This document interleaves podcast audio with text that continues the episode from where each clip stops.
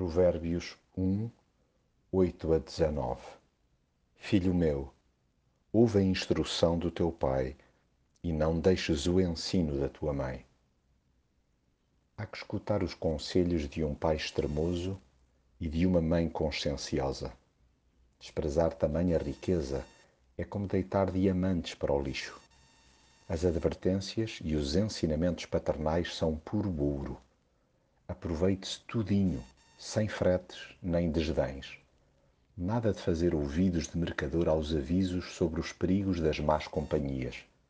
Quando se tem o sangue na guerra, é usual achar o máximo ao que a malta da pesada propõe. E mesmo que rapidamente se perca o encanto por essa turma, fica difícil nadar contra a corrente. Daí que o melhor mesmo seja atentar para as sugestões de não cair no logro de lhes dar atenção ou sequer uma pontinha de confiança. Dá-se-lhes a mão, tomam-nos logo o braço e de seguida o coração. Em três tempos está-se a participar em disparates no meio de confusões, com as autoridades à perna e a vida virada de pantanas.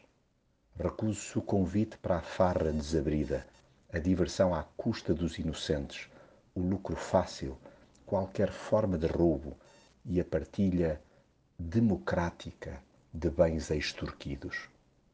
Ouça-se a voz sábia de quem amorosamente alerta para que se recuse acordos com gente dessa e recomenda distância quilométrica de tão péssima influência.